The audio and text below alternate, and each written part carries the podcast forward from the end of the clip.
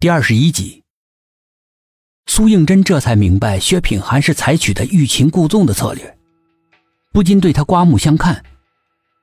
一直以来以为他只会装酷，没想到办起案来心思这么缜密。不过朱主任太老奸巨猾了，他们五个人不辞辛劳的半夜三更的跑过来，居然一无所获，想想就泄气。一群人垂头丧气的来到学校招待所，招待所的人已经事先被朱主任交代过，所以对他们很热情。一个漂亮的前台接待，笑容可掬的给他们登记。当写到杨叔名字的时候，他手里的黑色水性笔突然写不出墨来。那位姑娘看着透明的笔身，里面的笔芯明明还有很多墨的。他不甘心的拿过一张白纸，在上面反复的画了又画。那支笔就是不出墨。他有些不耐烦的把笔往旁边一扔，随手从抽屉里摸出一支笔，写下了“杨浩”两个字。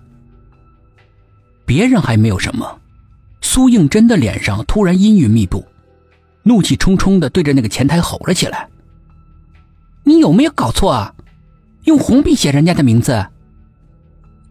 那个女孩显然被他咆哮声吓了一大跳，赶紧看脸登记簿，果然是两个非常刺眼的红字。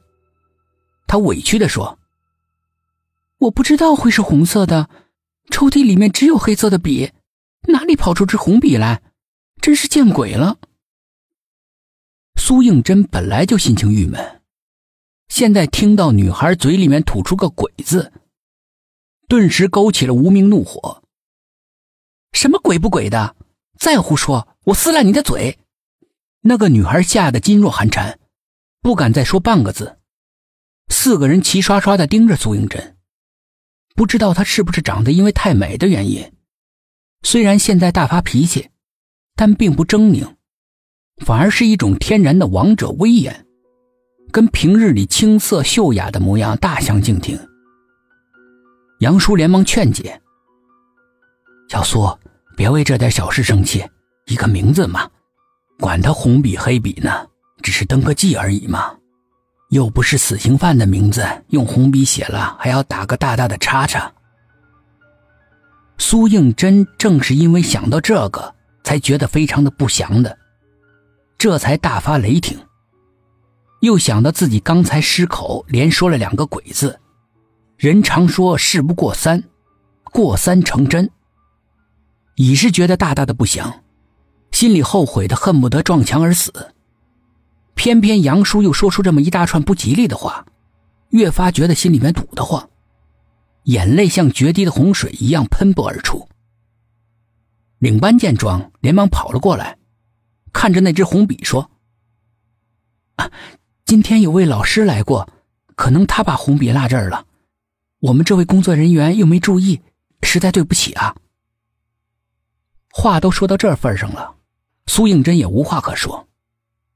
董一奇把那前台扔过来的一个黑笔拿过来，在纸上一画，道道都是黑线。